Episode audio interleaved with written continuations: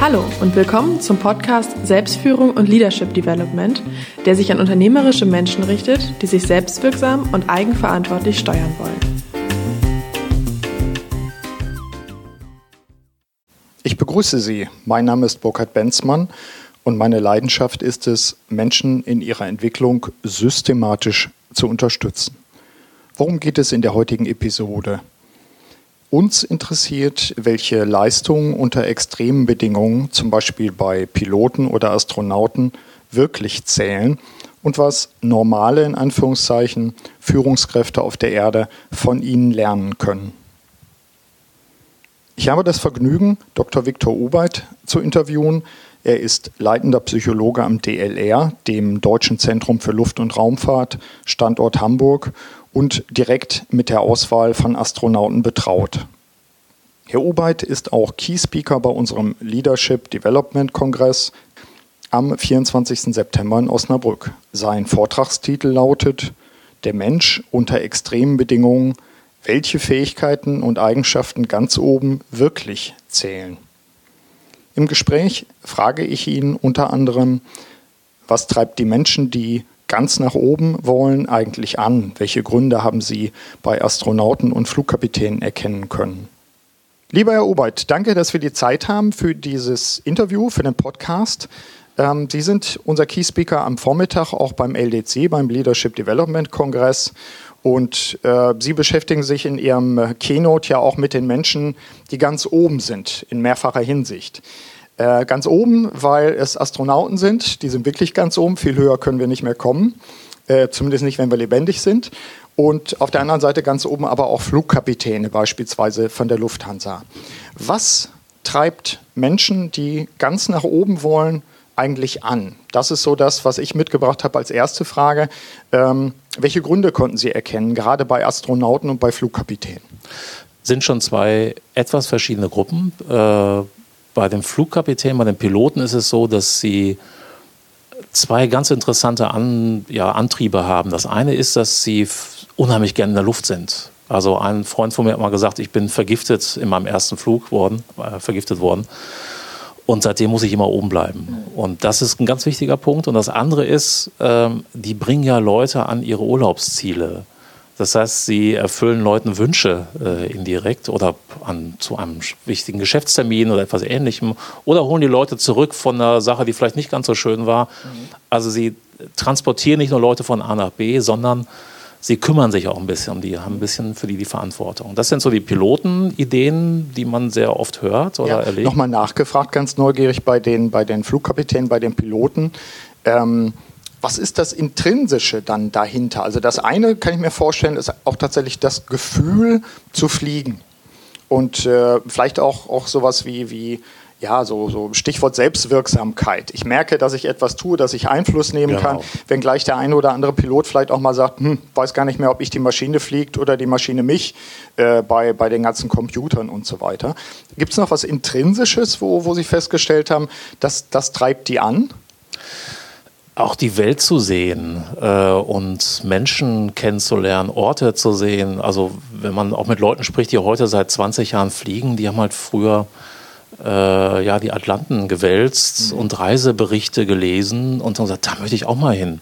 Das ist vielleicht auch was, was man sich heute nicht mehr so vorstellen kann, aber was bei allen Fliegern noch so als Gen, wenn man so möchte, drin ist. Ja. Also auf der Reise zu sein. Ja, schön. Also ich finde es sehr einleuchtend einfach auch. Okay. Mhm. Astronauten sind anders? Äh, da kommt noch ein bisschen was dazu. Die haben ähnliche Empfindungen, äh, aber ähm, sie wollen Teil einer Mission sein, einer, einer bedeutenden Mission. Natürlich in erster Linie eine wissenschaftliche Mission. Und dadurch sind sie auch antipolitisch. Mhm. Das ist das, was es gibt ja viele auch Berichte von Astronauten, die gerade oben sind in dem Moment und dann befragt wurden oder die nach ihrer Rückkehr befragt wurden und die alle unisono sagen, Grenzen sehe ich da oben nicht mehr. Mhm. Und ich verstehe manche Sachen nicht mehr, wenn ich da oben bin, äh, über die ich mir vorher auch immer Gedanken gemacht habe oder eine Meinung vertreten habe. Und dann stelle ich fest, das ist alles überhaupt nicht mehr wichtig. Ja, ist das das, was wir mal damals hatten? Irgendwie, ich glaube, es war Apollo 8 oder so.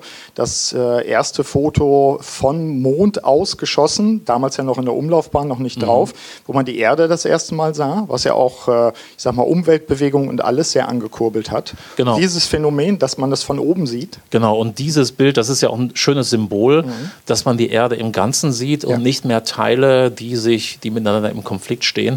Und das ist ein Antrieb, den alle Astronautenbewerber, die ich so gesehen habe, oder meine Kolleginnen und Kollegen, mehr oder weniger in einer bestimmten Form auch so verbalisiert haben. Mhm. Wenn ich äh, mich äh, versuche zurückzuerinnern, äh, als 1959 geborener, 60er Jahre, Apollo, Raumfahrtprogramm und so weiter, ähm, Später konnte man ja dann, dann auch die Filme, die das thematisiert haben, nochmal sehen. Selbst in den jüngsten zehn Jahren gab es ja auch immer wieder Astronautenfilme, The Right Stuff beispielsweise. Mhm. Ähm, inwiefern unterscheiden sich die Astronauten, die Sie jetzt kennengelernt haben, sagen wir mal in den letzten zehn Jahren, von den Astronauten, die so die Pioniere waren, die John Glenn, so die ganz frühen. Gibt es da eine Veränderung mittlerweile? Sie hatten ja gesagt, der eine Aspekt ist Wissenschaftler. Damals waren es ja auch eher Piloten oder Testpiloten. Sind das Aspekte? Was unterscheidet die? Ja, doch, das sind ganz unterschiedliche Typen, würde ich sagen, oder Persönlichkeiten.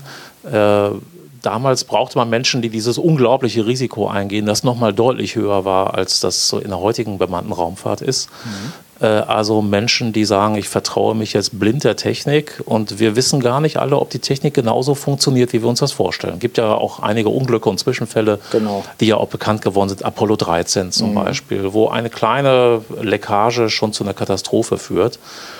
Ähm, das heißt, da brauche ich auch eher Menschen, die darin erfahren sind, Ängste zu überwinden, mhm. äh, mit ganz, ganz undefinierbaren Situationen umzugehen. Mhm. Und das hat sich etwas verändert. Äh, ich brauche heute mehr Menschen, die auch in der Lage sind, Tätigkeit um, auszuüben. Das mhm. heißt, Experimente zu steuern, zu kontrollieren, mit dem Forschungsteam am Boden Ergebnisse abzustimmen und dann zu entscheiden, was gemacht wird ja. und weniger ein System äh, eines Raumschiffs auf seine technische Verfügbarkeit prüfen. Mhm.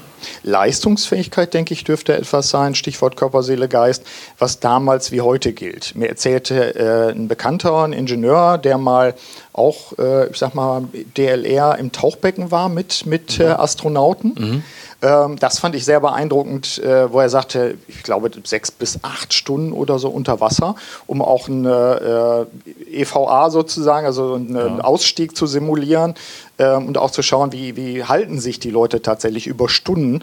Mhm. Ähm, und ich glaube, er sagte auch, es war einer der Zwecke dann der begleitenden Psychologen, die Leute in, man würde norddeutsch sagen, in Töckel bringen, also durcheinander bringen, ähm, auf dass sie sich irgendwann vergessen, mal anzuleihen oder solche Geschichten. Ähm, also ich sage mal, mit Komplexität umzugehen, leistungsfähig zu sein, Körper, Seele, Geist, das wird gegolten haben in den 60ern, wie wahrscheinlich heute auch, denke ich. Das gilt genauso. Und mhm. also ein wichtiges Stichwort, finde ich, ist ja die Selbstführung. Gerade mhm. wenn ich so einen Menschen Menschen in den Wassertank packe und in jeder Richtung drehe. Mhm. Ich muss selbst einen Plan haben, den Faden, an dem ich mich wieder aus einer Situation herausziehen kann, ja. um dann wieder ja, Dinge wieder nach vorne gerichtet auch betreiben zu können. Mhm. Und äh, diese ja, Leistungsfähigkeiten auf verschiedenen Ebenen, also auch auf der emotionalen Ebene, ja. nicht in Panik zu geraten, sagen, was habe ich denn mal gelernt, wie muss ich mich jetzt verhalten, als auch natürlich auf der körperlichen äh, mhm. Ebene. Das sind immer noch Eigenschaften, nach denen genauso gesucht wird wie früher. Ja. Und man muss sich vorstellen, dass ein solcher Ausstieg, eine EVA, äh, auch wenn sie vielleicht nur zwei, drei Stunden dauert, mhm. ähm, ein unglaublich körperlich anstrengendes Unterfangen ist. Diese Anzüge sind so beschaffen, dass sie eben vor der Außenwelt schützen ja. und nicht maximale Beweglichkeit erlauben. Ja. Aber das ist Schwerstarbeit, schwerster Sport. Und dabei soll ich dann auch noch irgendwelche Sachen zusammenschrauben oder überprüfen. Genau, und wissenschaftliche Experimente machen genau. äh, unter Druck. Bringt mich zu der, der zweiten Frage, nämlich, welche Ähnlichkeiten sehen Sie zwischen einem Astronauten und einem Topmanager? Könnte man sagen, äh, Astronaut ist Wissenschaftler, habe ich verstanden, hat immer auch einen wissenschaftlichen Auftrag, wenn ich es richtig gesehen habe. Es sei denn, ich ja. bin jetzt äh, irgendwie Shuttle-Pilot so ungefähr und bringe die Leute hin und her, aber selbst dann haben die Leute, Leute glaube ich, auch verschiedene Qualifikationen on top. Ähm, jetzt kann man sagen, Topmanager, naja, was kann dem passieren? Was wäre der größtmögliche Absturz? Eigentlich der in Macht und Ansehen dabei. Äh, wo sehen Sie Ähnlichkeiten und wo sehen Sie grobe Unterschiede?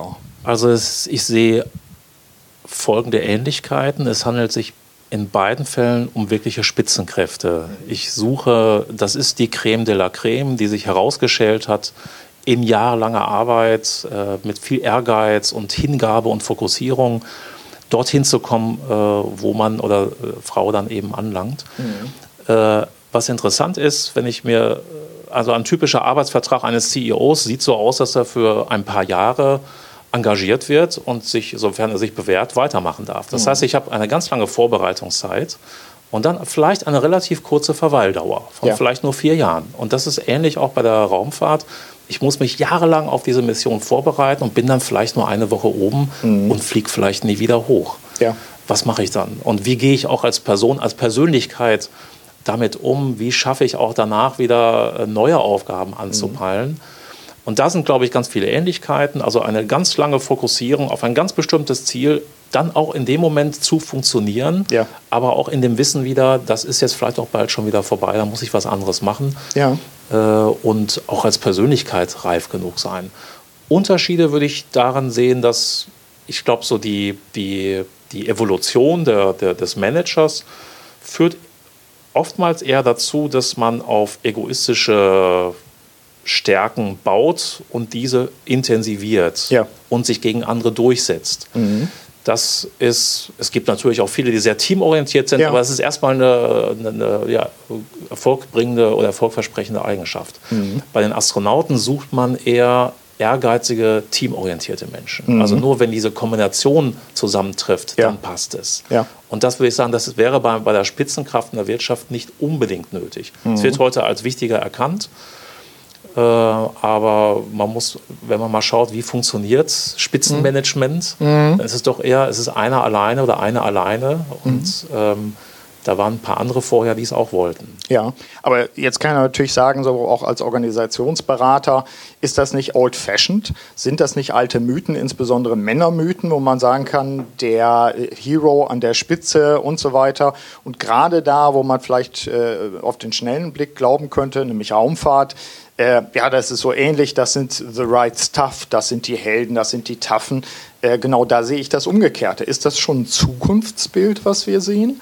Ein Blick in die Zukunft auch von Unternehmen, dass man sagt, nee, es kommt viel stärker darauf an, äh, Teamarbeit zu leisten. Und äh, wenn ich mir Astronauten vorstelle, die monatelang in einer Röhre sind, in so einer Konserve, auf engstem Raum zusammen sind, da wo vielleicht ein, ein, ein narzisstischer Manager schon quieken würde, ähm, da, ja. da bringt die Leistung über Monate ganz einfach. Ist das nicht vielleicht, äh, wenn ich in die Zukunft schaue, eher schon ein, ein Rollenmodell, wo wir sagen müssen, wir müssen eigentlich viel stärker Personalentwicklung, Führungskräfteentwicklung betreiben, äh, damit die Leute auch, auch die, die Stärken gegenseitig viel stärker nutzen und nicht diesen Pfauenzirkus machen sozusagen. Es ist zumindest ein ganz interessantes Bild, mhm. was man als Metapher verwenden kann. Und ich glaube, äh, wenn man sich anguckt, wie heute Management funktioniert, mhm. äh, in Zeiten sozialer Netzwerke, Instant-Kommunikation weltweit mhm. und auch Prozesse, die genauso abgestimmt sind, interne Prozesse, äh, Lieferketten etc., dass ich einfach viel mehr mit anderen zusammenarbeiten muss als früher. Ja. Äh, früher habe ich meiner Sekretärin einen Brief diktiert, die hat den verschickt und dann war das, oder es gab einen Telex oder so. Mhm. Ja, und dann wurde, gab es irgendeine Antwort. Das war aber nie Interaktion ja. im eigentlichen Sinne. Also diese Kommunikationsfähigkeiten, mhm. die, haben, die Anforderungen haben stark zugenommen. Die sehen wir als Zukunftsbild vielleicht bei solchen Berufen ja. wie Wissenschaftsastronaut mhm. schon heute und die werden in der Wirtschaft, im Management auch erforderlich sein. Ich glaube übrigens zu der Frage Männer, Frauen, mhm. dass ich bringe da mal so eine etwas eine interessante Hypothese vielleicht rein. Ähm, bisher haben die Frauen nicht bewiesen, dass wenn sie in der Breite im Spitzenmanagement sind, sich wirklich anders verhalten. Ja. Ich glaube daran gar nicht. Mhm. Ich glaube, dass wenn sich dieses erst etabliert hat, mhm. dass die sich von Männern wahrscheinlich gar nicht groß unterscheiden werden. Ja weil die, die Anforderungen der Situation, die sind eigentlich immer so beschaffen, dass ich mit diesen Eigenschaften erfolgreich bin und mit anderen nicht. Ja, aber könnte das dann heißen in dem Kontext, weil wir machen ja auch, auch unsere Reihe Junge Frauen in Führung. Mhm. Äh, wir haben äh, Frau Den Böhr als Pilotin ja jetzt demnächst im Juni bei uns, auch als Speaker. Ähm, ich glaube, dass es vom Prinzip her Unterschiede gibt. Unterschiede gibt. Ich nehme wahr in, in äh, Top-Führungspositionen, dass wenn Frauen dort sind, dass sie oft ähnlich Management machen. Also das heißt auch mit Macht umgehen, Macht ausüben müssen, dazu auch eine Haltung entwickeln müssen und zum Teil auch bestimmte Spiele später sagen, musste ich machen, habe ich gemacht, ist halt symbolisches Management oder was auch immer. Die spannende Frage wäre für mich, ähm, wenn Frauen und, und äh, Männer in Zukunft oben im Top-Management sind und es eine Normalität wäre, dann wäre es, glaube ich, eine Normalität. Erstens, weil Management bestimmte Techniken und Methoden und Ja. Einstellungen betrifft. Widersprechen Sie mir, wenn Sie es Mhm. nicht so sehen. Und weil ich glaube, dass die Männer parallel sich entwickeln müssen, sodass sich die Männer auch auf die Eigenschaften der Frauen zu entwickeln, was Empathie betrifft oder ähnliche Dinge. Ist das auch so und gibt es eigentlich auch Beispiele äh, im Bereich äh, Flugkapitäne, Kapitäninnen, Pilotinnen, ähm, wo Sie sagen, ich beobachte da sowas ähnliches oder, oder etwas anderes gegebenenfalls? Also was ich beobachtet habe in der Fliegerei mit dem Einzug der Frauen ins Cockpit, Mhm. Dass sich auf der Seite der Männer was verändert hat. Die haben auf einmal darüber nachgedacht, ah, vielleicht muss ich mich da anders mal verhalten. Ja. Ähm, so diese typische Witzelei unter Männern, die geht da halt nicht.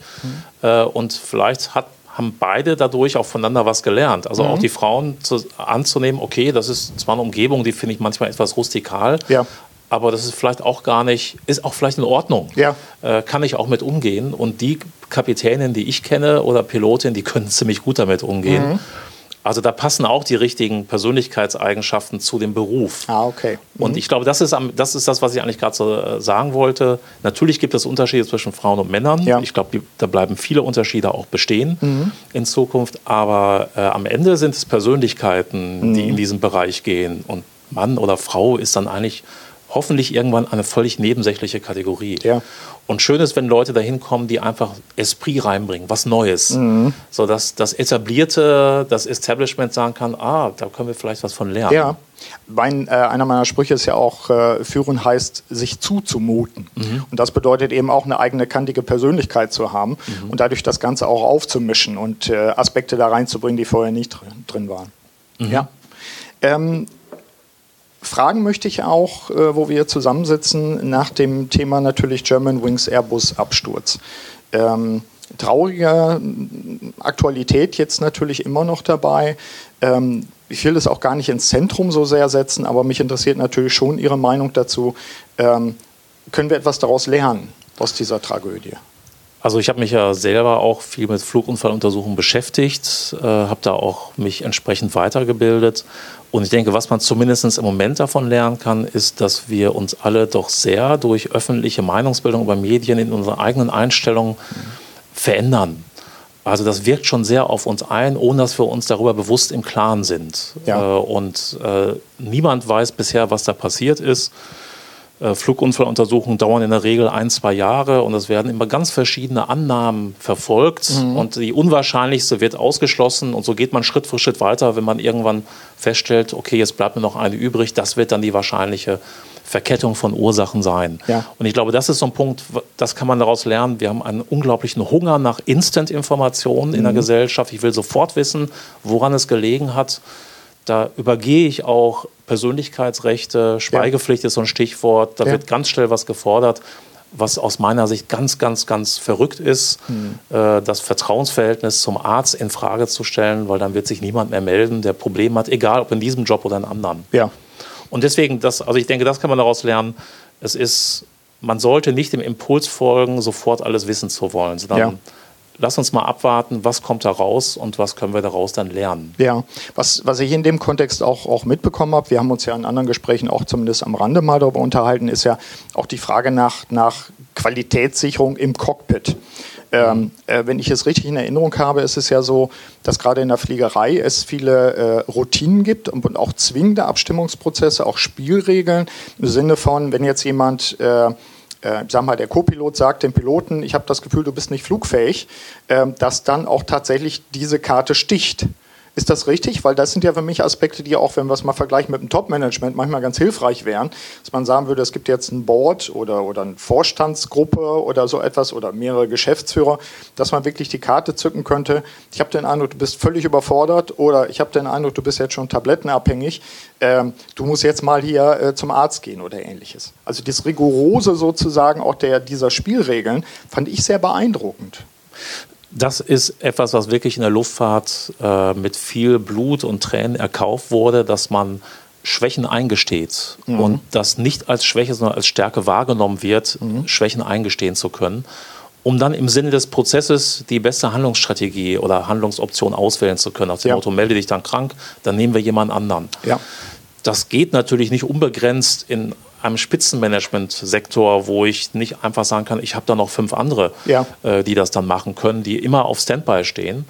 Aber man kann natürlich schon davon lernen, äh, zu sagen, mal auf sich selbst zu hören, Selbstreflexion, mhm. Selbsterkenntnis zu betreiben, ja. als Schritt von Selbstführung. Ja. Äh, bin ich überhaupt der beste Performer in diesem mhm. Moment? Mhm. Oder äh, bremse ich vielleicht sogar alles durch meine Gedanken, die ich gerade habe, ja. an die Familie oder weil ich krank bin? Ja.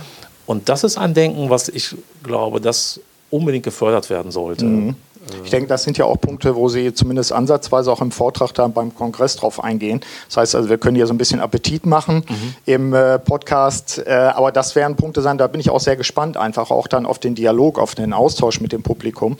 Ich glaube, dass gerade so Spielregeln, auch die Aufforderung zur Offenheit, sich gegenseitig eine Rückmeldung zu geben, gerade in Störungssituationen auch, oder in vermeintlichen Störungssituationen, ähm, dass da die Fliegerei sehr viele Vorbilder und, und sehr viele Hinweise einfach auch geben kann. Mhm. Ja. Absolut. Also das will ich auch in meinem in, in, der Session, die wir machen, ansprechen und mit den Teilnehmern und Teilnehmerinnen auch wirklich aktiv diskutieren. Ich freue mich schon auf alle Arten von Widerworten mhm. dazu äh, und würde da auch versuchen, gegenzuhalten. Ähm, die Situation, die man sich mal vorstellen sollte, ist, äh, ein CEO trifft eine falsche Entscheidung und sein oder seine Referentin traut sich nicht, das anzusprechen. Mhm. Äh, so, was ist dann der Worst Case? Ja. Ein, ein, Standort macht zu, äh, eine Produktlinie wird aufgelegt, die völliger Schwachsinn ist. Ja. Äh, etc. pp. Ja, falsche Person eingestellt. Und es liegt nur daran, dass eine Person sich einmal nicht getraut hat, ja. zu sagen, das ist doch keine gute Idee. Ja. Und das ist etwas, was man in der mhm. Luftfahrt gelernt hat. Mhm. Man sagt, wir wollen nicht, dass diese Flugunfälle weiter passieren. Da müssen wir die Menschen ermutigen, ja. ihren Standpunkt zu vertreten. Das, was früher auch mal so als normal galt, seine ja. Meinung offen zu sagen, ja. äh, das ist so in den letzten 20, 30 Jahren vielleicht so ein bisschen verloren gegangen. Und mhm. das muss man wieder rausholen. Das macht es nicht einfacher. Man muss mhm. dann eben Widerspruch aushalten können äh, oder sich das zumuten, dass Menschen einem widersprechen. Ja. Aber äh, wenn man das Ganze wie in so einer Art natürlicher Selektion sieht. Ja. Es werden sich am Ende die rausstellen, die in der Lage sind, das zu ertragen. Ja. Und die, würde ich jetzt spekulieren, wären dann auch die erfolgreicheren Manager. Was äh, nochmal eine spannende Analogie in dem Zusammenhang wäre oder sein könnte, das ist ja auch eine Frage an Sie, äh, Krankenhaus, Chefärzte, Kooperation zwischen Chefärzten im OP und so weiter und so fort, müsste ja eigentlich die gleiche Geschichte sein. Ähm, ich habe es erlebt, ich habe auch Kriseninterventionen schon in Krankenhäusern genau an der Schnittstelle gemacht. Ich habe auch schon mal den Kittel angehabt, natürlich nicht angepackt, aber geguckt, was machen die da eigentlich und zugehört. Ähm, ich fand das sehr spannend. Ich habe Teams erlebt, die kooperieren. Ich habe Teams erlebt, äh, die auch tatsächlich eine, zum Beispiel ein Debriefing gemacht haben und sich dann die Meinung auch gegeicht haben und sich gesagt haben, wir müssen anders mit den Patienten umgehen. Aber das wäre, ich, ich weiß es ja von Ihnen, dass Sie auch diese, den, den Aspekt Krankenhäuser auch kennen. Gibt es da Dinge, wo Sie sagen, auch auch da könnte man etwas lernen oder auch da sehe ich bestimmte Befürchtungen, wenn man das transportiert auf äh, ich sage mal jetzt die Bereiche von Unternehmen auch. Also Krankenhäuser stelle ich mir manchmal als schlimme Negativbeispiele auch vor, was Kooperation und, und äh, Widersprechen betrifft. Krankenhäuser haben, glaube ich, eine eigene Betriebskultur mhm. insgesamt. Das, das, das, Gesundheitswesen ist ein sehr spezieller Bereich. Äh, und die Traditionen, die es dort oft gibt, sind eben von individueller Kompetenz geprägt. Es ja. gibt den unglaublich kompetenten Chefarzt, den begnadeten Operateur, ja die unglaublich einfühlsame Pflegekraft oder den Menschen, der unheimlich gut mit Patienten umgehen ja. kann, wie auch immer. Aber das daran eine systematische Förderung sozusagen zu integrieren, mhm. das ist, glaube ich, noch eine Schwachstelle. Man merkt das, ich habe jetzt angefangen, Anforderungsanalysen, Berufsanforderungsanalysen für verschiedene Fachrichtungen zu machen. Mhm. Und die Gespräche, die ich vorab mit den Chefärzten oder Oberärzten führe, um ja. ihnen erstmal das Instrument zu verdeutlichen, die sind unglaublich interessant und aufschlussreich, ja. weil ich sofort merke, dass meine Gesprächspartner sagen, ach, da haben wir noch nie drauf geachtet. Mhm. Klar, das gehört ja auch zu unserem Beruf, wir haben diesen Begriff noch nie verwendet. Ja. Und ich glaube, dass wenn man überall da, wo man äh, mit, mit kluger Weitsicht Systematiken in Frage stellt mhm. oder ergänzt, überarbeitet, dass dann auch etwas bei rauskommen kann, was dem ganzen System nutzt, wo dann auch Lernprozesse einsetzen. Ja. Äh, also äh, Qualitätsmanagement ist vielleicht so ein Negativbeispiel mhm. im Gesundheitswesen. Das wird oft so als bürokratischer Ballast, als Wasserkopf empfunden. Ja. Die Grundidee von Qualitätsmanagement ist ja ganz gut. Mhm. Äh, aber sie wird dann oft vielleicht nicht so umgesetzt, wie man sie umsetzen könnte. Und ich glaube, genauso müsste man mit den Anforderungen umgehen. Ja. Äh, und da können, glaube ich, sowohl die Krankenhäuser mhm. äh, sich noch sehr viel entwickeln und viel lernen. Ja weil sie auch gerade so im öffentlichen Fokus stehen. Ne? Ja, und also, Risikomanagement im OP, das sind ja, ja, so Punkte, wo ich dann auch denke, multiresistente Keime, all diese Geschichten.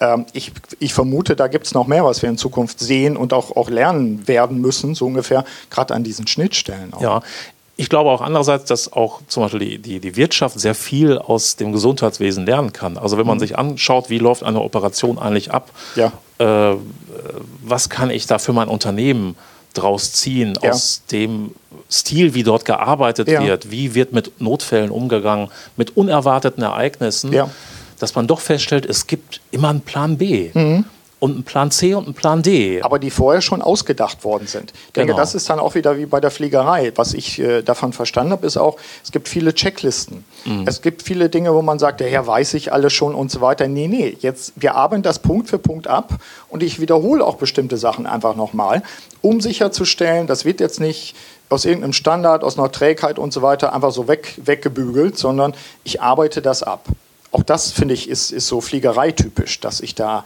sage, nee, ich habe den zweiten Blick nochmal von dem Kollegen da drauf, solche Dinge. Mhm. Das ist ja was, was sich genau in der Kette Fliegerei, Medizin entwickelt hat, mhm. die Annahme von diesen Checklisten, was dabei, glaube ich, immer so ein bisschen oder bisher so ein bisschen unbeachtet blieb. Das merke ich, wenn ich so eingeladen bin, mal mhm. Medizinerkongressen mal Vorträge zu halten dass da ein Automatismus gesehen mhm. wird. Wir führen diese Checklisten ein und dann hält sich jeder dran. Ja. Das funktioniert eben nicht. Natürlich. Ich muss schon die richtige Persönlichkeit mitbringen. Ja.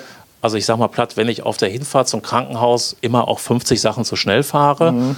Äh, dann wird mich auch die Checkliste nicht wirklich intrinsisch so äh, motivieren, ja. so zu arbeiten als wenn ich weiß, ah, das ist wichtig, diese Regeln. Mhm. Ich habe das auch verstanden, warum mhm. die notwendig sind und warum ich damit auch mich und meine Kollegen schütze. Genau, das wäre aber wirklich Organisationsentwicklung oder genau. Organisationslernen oder so etwas genau. auf einer höheren Ebene. Und nicht, oh, da war eine Störung, die müssen wir jetzt erledigen und weiter geht's, sondern wir müssen uns auch zur Seite nehmen und reflektieren. Ja, also vom Feigenblatt zum System, könnte man sagen. Ja. Ne? ja. Also die Checkliste darf, kann, darf nicht etwas vertuschen wollen, ja. sondern sie muss Anstoß sein für Verbesserung. Ja, und integrierter Bestandteil dann auch. Ja, ja genau. Wenn wir mit dem äh, Blick auch auf den Kongress ähm, vielleicht nochmal so drei, vier, fünf Big Points, wo Sie sagen, äh, Mensch unter extremen Bedingungen, das kann ein Astronaut sein, das kann ein, eine Ärztin im OP sein, das können aber auch Führungskräfte sein, die jetzt darüber entscheiden müssen, äh, machen wir die neue Fabrik auf oder machen wir sie nicht auf oder äh, ich habe ein, ein, ein, Krisengespräch, äh, ich muss vielleicht jemand entlassen. Was können wir lernen von Menschen, die unter extremen Bedingungen sind? Ähm, wo wir sagen könnten, so Selbstführung, Aspekte dieser Art, Fähigkeiten, Eigenschaften, vielleicht sind es Rituale. Gibt es drei, vier, fünf Punkte, die Sie uns im Vortrag dann wahrscheinlich noch ausführlicher erzählen werden, worauf es ankommt? Okay, ich versuche es mal auf drei, vier, fünf mhm. zu reduzieren. Ja. Ähm, also ich glaube, das Wichtige ist, was, was können wir lernen, was versuche ich äh, mhm. mit den Teilnehmern und Teilnehmerinnen zu besprechen. Das eine ist, Hingabe auf das Ziel. Mhm. Ähm, das sehe ich bei Ärzten, Ärztinnen wie auch bei Astronauten die Mission, das Erreichen der Mission, des Missionszieles, das ist mein persönliches Ziel. Ja. Und meine persönlichen Stärken und Schwächen versuche ich in diesem Prozess zu integrieren mhm. und mich der Hilfe anderer zu bedienen, Hilfe anzubieten. Ja. Also das selbst etwas zurückzustellen. Mhm. und das ist Teil der Selbstführung, genau ja. zu erkennen, wo sind meine Stärken, die kann ich einbringen. Die Schwächen, dafür muss ich jemanden finden, der das besser kann. Und dann erreichen wir gemeinsam das Ziel. Also eine Gemeinsamkeitsorientierung, wenn man mhm. so möchte, die Teil der Selbstführung ist, ja. aus meiner Sicht. Mhm. Das Zweite sind Rituale und auch das, auch das Gefühlsleben mit zu integrieren. Mhm. Wie fühle ich mich? Äh, Mache ich das gerne, was ich hier tue? Ja. Fühle ich mich da auch wohl? Ja. Äh, also die Emotionalität zu nutzen äh, und die, ja, dieses Gefühl der Hingabe zu behalten. Mhm. Also hin, zur Hingabe gehört ja immer Emotionalität. Leidenschaft. Leidenschaft. Und das Gefühl zu haben, das, was ich tue, mache ich gerne. Ja. Nicht jeden Tag um jede Uhrzeit, mhm. aber insgesamt mache ich es gerne. Und das Dritte ist, wären die Rituale. Das heißt, äh, die Routine als Beispiel entsteht mhm. ja erst dadurch, beim Flug zum Beispiel, dass mhm. ich ein Briefing und Debriefing habe. Der Flug ja. dazwischen wird dadurch Routine, dass ich ihn vor- und nachbespreche. Mhm. Und dass man diesen Prozess nicht nur wird betriebswirtschaftlich sieht, ah, ich mache jetzt das und dann kann ich das Werk eröffnen, ja. sondern was geht dem voraus, was wird dem folgen? Mhm. Äh, an, an, Selbsterkenntnis, ja. an Reflexion auch im Team. Ja. Und das sind so drei Punkte, die, ja. ich, die ich ganz wichtig sehe, die ich gerne diskutieren möchte. Mhm. Vielleicht beim letzten nochmal neugierig nachgefragt, Rituale. Gibt es auch Rit Eigenrituale? Bei, bei Piloten, bei Astronauten, dass man sagt, äh, die entwickeln für sich selbst, also jetzt stelle ich mir mal vor, eine Mission im All, die entwickeln für sich selbst so ein der Tag geht zu Ende, der ist ja sowieso ein virtuelles Konstrukt, wenn ich da oben bin. Da muss ich ja überlegen, ich muss auf die Uhr gucken, wie spät ist es eigentlich. Also ich, man fühlt es ja so nicht, mhm. vermute ich mal. Ähm, aber Ritual könnte ja auch dann sein, so, so ein Abendritual zu haben, mit dem man sich selbst auch verabschiedet. Also das können Dankbarkeitsrituale, das können Bewusstseinsrituale sein, das kann eine Meditation oder was auch immer sein. Gibt es da auch so Eigenrituale, die aus der Fliegerei oder von den Astronauten kommen? Nichts Konkretes mhm. in dem Sinne, aber ich glaube, dass das, was Sie gerade beschrieben haben, dass das genau etwas ist, worüber sich jeder Astronaut, mhm. jede Astronautin auch Gedanken macht. Wie schließe ich den Tag für mich ab? Ja. Und, oder wie begrüße ich den nächsten ja. Tag? Wie, wie stelle ich mich auch darauf ein, was morgen kommt? Äh, also auch angesichts einfach der Tatsache, ich erlebe das jetzt vielleicht nur sieben Tage lang. Ja äh, dann werde ich mir schon, so wie früher wir als Kinder gebetet haben im Garten, mhm. Abends äh, wird, glaube ich, auch jeder von den Menschen oder alle Menschen, die da oben sind, auch Ähnliches mhm. tun.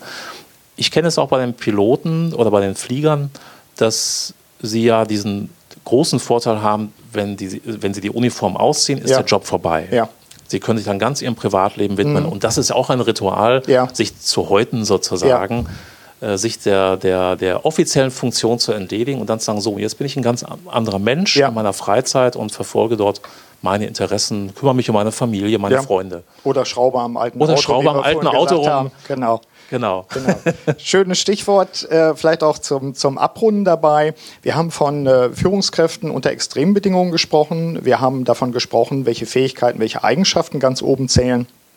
Vielleicht nochmal abrund letzte Frage, was können eigentlich normale, in Anführungszeichen, normale Führungskräfte, ähm, ich sage mal ein Abteilungsleiter in einer Verwaltung beispielsweise oder ähm, Selbstständige, die jetzt eine Steuerberatungskanzlei mit, mit 30, 40 Leuten haben, die also wahrscheinlich nicht mehr ins All fliegen werden, man weiß es ja nicht, ähm, die aber doch auf, auf Erden ihre Arbeit richtig und gut machen wollen. Was könnten die von den ähm, Spitzenleuten Spitzen im Sinne von ganz oben sein, jetzt erstmal äh, vom Weltall her betrachtet, was könnten die noch lernen? Gibt es noch auch vielleicht einen Punkt oder so, wo Sie sagen, für den Alltag eigentlich jeder äh, Person, die in Führungsaufgaben ist? Also was ich immer sehr eindrücklich finde, und das nehme ich für mich jeden Tag damit, äh, dass hinter jeder Sekunde, die da oben so mühelos wirkt, mhm. jahrelange Arbeit steht. Mhm. Also eine Verbindung von einem, einem ganz langen Vorbereitungsprozess mhm. mit, dem, mit dem Moment selber. Ja. Und ich glaube, das ist etwas, was ich auch nutzen kann. Ich mache mir dann einfach auch mehr Gedanken darüber, mhm. wenn ich jetzt mit jemandem spreche wie Ihnen. Ja. Ja, was, was ist mir eigentlich wichtig äh, rüberzubringen? Mhm. Oder wenn ich irgendwo einen Vortrag halte, wenn ich äh, Leute auswähle ja. oder wenn ich als Steuerberaterin äh, mein Team losschicke oder mhm. überlege, mit was für Arten von Kunden befassen wir uns. Ja. Das am Ende mit dem Kunden am Tisch zu setzen, das mhm. ist das Ergebnis eines ganz langen Vorbereitungsprozesses. Ja. Und die, die, die Raumfahrt, die zeigt das einfach auf mhm. unheimlich plastische Weise. Ja. Jahrelang Russisch lernen, Technik lernen, ja. Biochemie, Physik, Medizin. Ja und so ein bisschen vielleicht auch eine Wunde versorgen oder sowas mhm. und dann ein paar Tage da oben. Ja, aber auch die, die, das Lernen, aufmerksam zu sein, mhm. achtsam zu sein, bei sich selbst reinzuhören, beim Team reinzuhören, Stimmung auch ansprechen zu können, äh, Fähigkeit zur Konzentration, sowas stelle ich mir auch vor als, als äh, äh, typisch einfach auch, wenn ich da oben bin und jede Sekunde kostet, keine Ahnung, ein paar ja. tausend Dollar mhm. äh, oder Euro. Äh, vermutlich sowas ja auch. Also auch die Fähigkeit, sich zu fokussieren beispielsweise. Ja, genau, also die, äh, das sind so die mentalen Leistungsfähigkeiten, die unheimlich wichtig sind. Aufmerksamkeit, Konzentration, ja. Wahrnehmung, mhm. auch nicht nur von äh, in kognitiver Hinsicht, also mhm. Leistung, ja. sondern auch Persönlichkeit, mhm. Wahrnehmung von anderen. Ja. Und gucken, wie können wir hier zusammenarbeiten, wie verbringen wir eigentlich die Zeit miteinander, als ganz platte Frage. Ja. Also äh, da kann man auch sehen, wenn man, ich war mal im Modell der ISS drin mhm. in Köln, da wo das Tauchbecken ja. auch ist. Und da merkt man, dass, dass so kleine Bauschaum Abteile da sind. Das sind mhm. quasi die Schlafkojen, die sind mit so einem blauen Stoff bezogen. Ja. Äh, wo man so per Kletzaufkleber Sachen von sich festmachen kann. Mhm. Das ist dann so das eigene Zimmer. Ja. Und äh, ja, wie, wie geht es mir da so, wenn ich mein kleines Bauschaumzimmerchen äh, mhm. habe? Ja. Und was klebe ich da an die Wand? Was kleben meine Kollegen, Kolleginnen eigentlich ja. an die Wand? Und ich habe einen Anknüpfungspunkt, mich mit denen zu unterhalten, ins Private zu kommen Klar. vielleicht. Ja. Und daraus natürlich mehr zu machen. Das mhm. ist ja so ein Gestaltprinzip. Das ist Ganzes mehr als die Summe seiner Teile. Ja. Und damit führe ich nicht nur mich selbst, sondern auch die anderen. Mhm. Heißt auch äh, Aufmerksamkeit fürs Detail beim anderen natürlich. Genau. Super. Soweit, so gut. Ähm, wir haben schon wieder mehr als eine halbe Stunde sozusagen Appetit gemacht, sicherlich auch auf Ihren Beitrag auf der einen Seite, aber uns natürlich auch über die Aspekte unterhalten, die ganz oben zählen. Ganz oben, wie gesagt, im, im räumlichen Sinne natürlich auch, aber auch was Leistung und Leistungsfähigkeit betrifft. Körper, Seele, Geist, einige Aspekte davon mitgenommen. Herr Ubeit, ganz herzlichen Dank dafür. Das war ähm, prima Einblick und äh, ich bin mir ziemlich sicher, wenn Sie mögen und erlauben, äh, können wir vielleicht auch nach der Veranstaltung nochmal eine Nachbereitung machen und auch danach mal schauen, was sind so we wesentliche Erkenntnisse vielleicht nochmal aus dem Dialog auch mit dem Publikum heraus. Zunächst mal ganz herzlichen Dank dafür, auch für die Offenheit und äh, für die Beantwortung unserer Fragen. Ja, Dankeschön. Ich danke Ihnen und ich freue mich schon sehr auf die Veranstaltung. Super, danke. Tschüss. Tschüss. Danke für Ihre Aufmerksamkeit. Ich wünsche Ihnen wie immer eine wirksame Zeit. Alles Gute, Ihr Burkhard Benzmann.